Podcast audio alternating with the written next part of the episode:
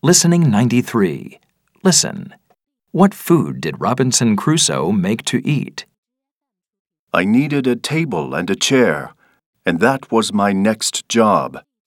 I had to work on them for a long time. But every time I wanted a piece of wood, I had to cut down a tree.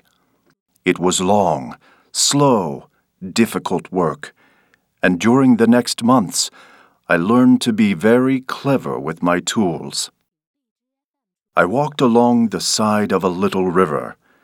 There, I found open ground without trees. Later, I came to more trees with many different fruits.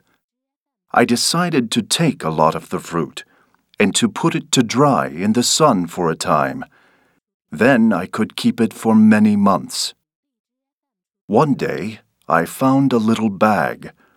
We used it on the ship to keep the chickens' food in.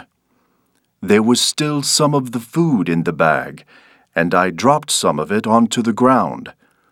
A month later, I saw something bright green there, and after six months, I had a very small field of corn. I was very excited.